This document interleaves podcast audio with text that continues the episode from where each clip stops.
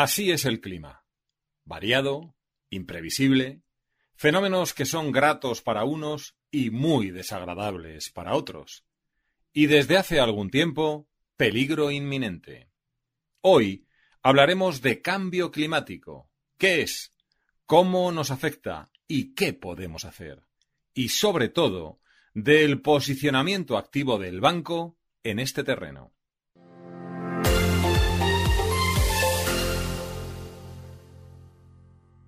Hola, soy Charo Barroso, periodista especializada en medio ambiente y directora de ABC Natural. Charo, ¿cuánto de urgente es el cambio climático? Hola Javier, pues lo cierto es que la urgencia de actuar para frenar el cambio climático es máxima. Ya no se puede negar, está aprobado científicamente y actuar es vital, pero no solo para preservar ecosistemas o proteger animales, sino para garantizar nuestra supervivencia. Somos testigos de muchos de sus efectos, vemos como mientras en unos países hay devastadores incendios, en otros tenemos inundaciones, olas de frío, sequías que conllevan hambre, el hielo se derrite, hábitats que desaparecen, animales que se extinguen y la lista la verdad es que es mucho más larga. Todo esto ya está pasando, está ocurriendo y empeorará si no cambiamos de rumbos. No lo podemos dejar para mañana, así que no es que sea urgente, Javier, es que es para anteayer. Te lo digo porque tengo la sensación de que para mucha gente esto es una retaíla constante, una especie de banda sonora de nuestro día a día a la que ya no hacemos ni caso. Pues la verdad es que hablar de lo que ocurre es necesario y por un lado más nos vale que no nos aburra y, tomemos cada día más conciencia. Pero la verdad es que tienes parte de razón. Ya existe lo que se denomina ecoansiedad, que es una sensación de preocupación y angustia frente a las posibles catástrofes que viene provocada por, por esa retaíla de la que hablas, que en lugar de movilizar hacia la acción, pues frena y paraliza. Y por otro lado, pues corremos el riesgo de, convertir una necesidad en una moda. Ahora todo es verde, sostenible y parece que todo el mundo lucha para, para proteger el planeta. Y yo creo que hay que contar lo que ocurre desde la ciencia, lo que hacen las empresas desde la transparencia y la verdad y poner especial cuidado en lo que podría considerarse una nueva forma de negacionismo que es el greenwashing. ¿Cuánto de tarde llegamos a esto y, y cuántas opciones tenemos de actuar ya? Llegamos tarde, lo que no significa que no tengamos que actuar. Hemos alterado el clima del planeta de forma irreversible. Y la palabra es irreversible. La buena noticia es que todavía tenemos esperanzas si tomamos medidas urgentes y contundentes para reducir las emisiones de dióxido de carbono. Hablamos de descarbonización, de economía circular, de restaurar y preservar ecosistemas y proteger a las especies de todo el planeta, incluido la nuestra. Así, sin anestesia ni nada. ¿Qué puede hacer una gran empresa, un banco por más señas, para ser sostenible y luchar contra el cambio climático? Bueno, Javier, las grandes empresas tienen un papel esencial en este escenario que es de retos, pero también de oportunidades para ellas. Están dando ejemplo, haciendo cambios en sus modelos energéticos, apostando por renovables, mejorando la eficiencia en cuestiones como puede ser el consumo de agua, participando en proyectos ambientales y no solo de puertas para adentro, sino en toda su cadena de valor y exigiendo también a sus proveedores. Y el papel de la banca es clave para lograr un futuro sin emisiones. Además de hacer todo lo anterior, pues tiene la posibilidad de valorar el impacto ambiental de su cartera de clientes y decidir qué proyectos financia, invertir en sostenibles, diseñar productos verdes para empresas y particulares, como puedan ser hipotecas para rehabilitar la casa con criterios de eficiencia energética o otorgar créditos para un coche eléctrico. En definitiva, tiene la oportunidad de ser una banca responsable con las personas y el planeta.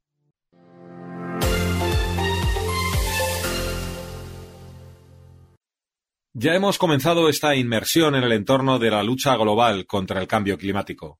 Charo Barroso nos acaba de hablar de la emergencia del cambio climático, de los grandes retos y también de oportunidades. Esas oportunidades que tienen las grandes empresas y, en concreto, el papel clave que juegan los bancos.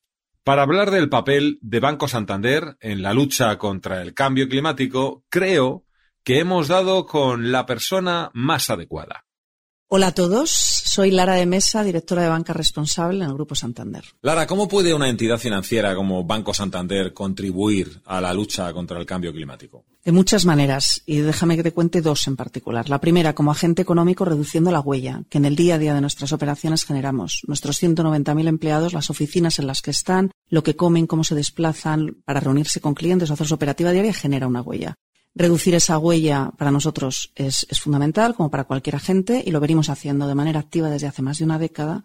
Y más allá de eso, en 2019 adquirimos el compromiso de ser neutrales en carbono en 2020, que por supuesto cumplimos y mantenemos año a año, compensando las emisiones remanentes de nuestra actividad. Y la segunda línea, la más importante, que es cómo dirigimos, qué financiamos con la financiación y la inversión que proveemos a nuestros clientes. Esa es la contribución máxima que un banco tiene en la agenda climática. Medir las emisiones de la financiación que proveemos y gestionarlas de manera activa para intentar minimizarlas es una prioridad y forma parte de un proyecto estratégico que en el banco lleva ya en activo varios años. A un negocio tan consolidado como el sector financiero, ¿cuánto le está costando virar hacia un negocio sostenible? Oye, mira, en la misma, ¿cuáles dirías que son los grandes retos y también las grandes oportunidades? Está costando.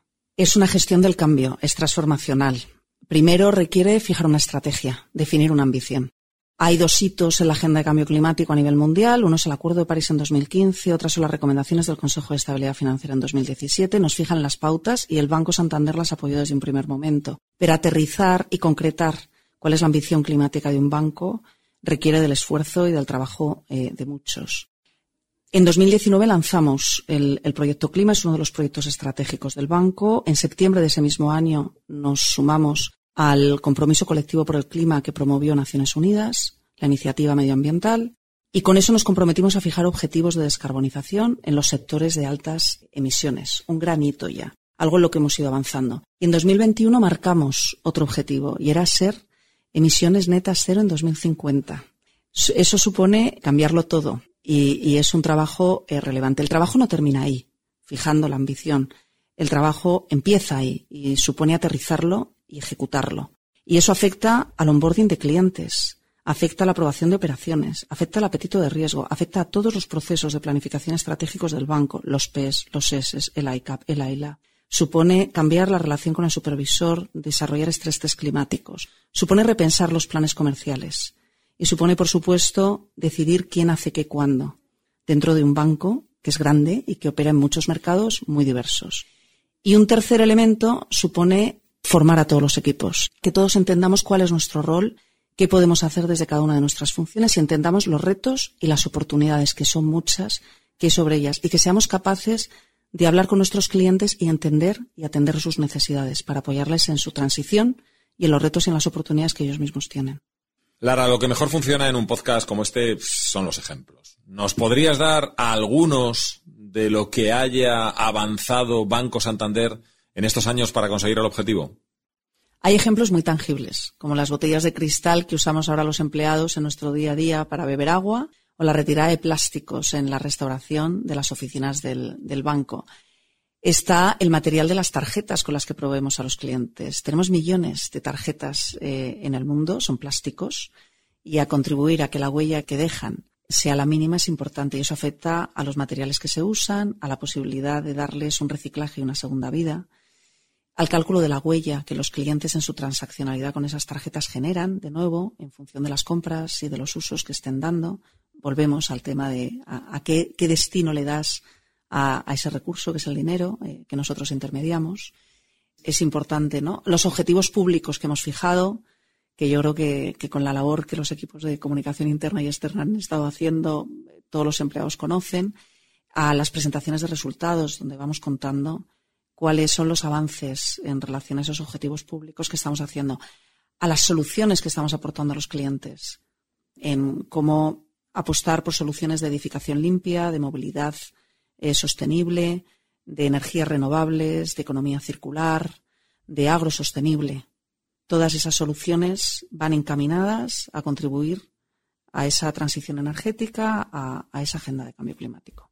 Y por último, eh, tenemos una serie de consultas de empleados que quieren saber algo más de cambio climático y de los planes de la compañía. ¿Te animas a responder?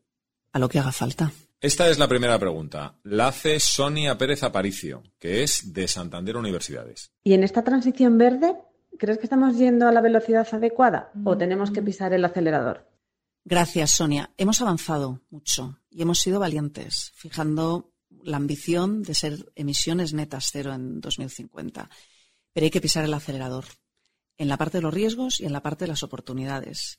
Tenemos que formar a los equipos, hay que desarrollar nuestra propuesta de valor, hay que integrar la gestión del riesgo climático en la gestión de nuestros riesgos. Sabemos lo que hay que hacer, pero hay que acelerar y hacerlo. Tenemos otra más. Paula Fernández Bujarrabal, de Marketing Corporativo. Ahí va. Hola Lara, me gustaría preguntarte qué crees tú, en tu opinión, que podemos hacer cada uno de nosotros en nuestro día a día para contribuir a mitigar el, cambio climático, tanto en nuestro papel como empleados del banco como a título personal en nuestra vida privada. Muchas gracias. Muchas gracias por la pregunta, Paula. La agenda climática es cosa de todos. Es un reto mayúsculo y cada uno de nosotros, en nuestra parcela personal y en nuestra parcela profesional, podemos contribuir a ella. Ejemplos de cómo lo podemos hacer en nuestra vida personal, cómo nos desplazamos, qué comemos, cómo invertimos, son ejemplos en los que en nuestro día a día podemos contribuir a que nuestra huella sea menor en el planeta y, y, contribuir con ello a esta agenda de cambio climático. A nivel profesional, piensa en qué huella genera lo que haces, sea trabajando con clientes, con proveedores, con otras áreas. Intenta plantear medidas que ayuden a mitigarla. Y Lara, tenemos una última pregunta. Es Mila López Maya, gestora de la sucursal de Llanes. Dada la relevancia que está teniendo la gestión de la sostenibilidad o de los criterios ASG, ¿existe algún curso o formación que nos recomiendes? es fundamental que todos nos formemos en que la agenda de sostenibilidad, la agenda SG, no es solo una agenda aspiracional, es una agenda que requiere de capacidades y de una aproximación técnica que nos requiere a todos estar preparados para afrontarla y, aportar en lo que podamos en su ejecución.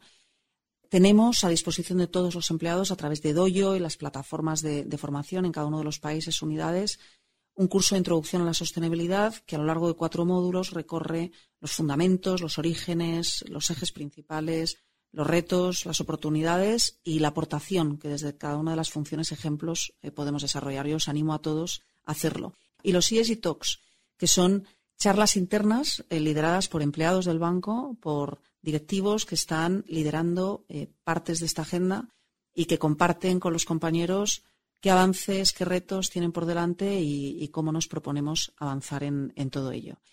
Y como este banco es muy grande y tenemos la suerte de que todo el mundo aporte, además, pues Recordemos también que Santander Universidades, además de lanzar, como ya hizo el año pasado, por ejemplo, el reto medioambiental eh, para capturar startups, ideas innovadoras que nos puedan ayudar a abordar todos estos retos, también está lanzando unas becas de sostenibilidad a las que también los empleados eh, pueden, pueden acudir.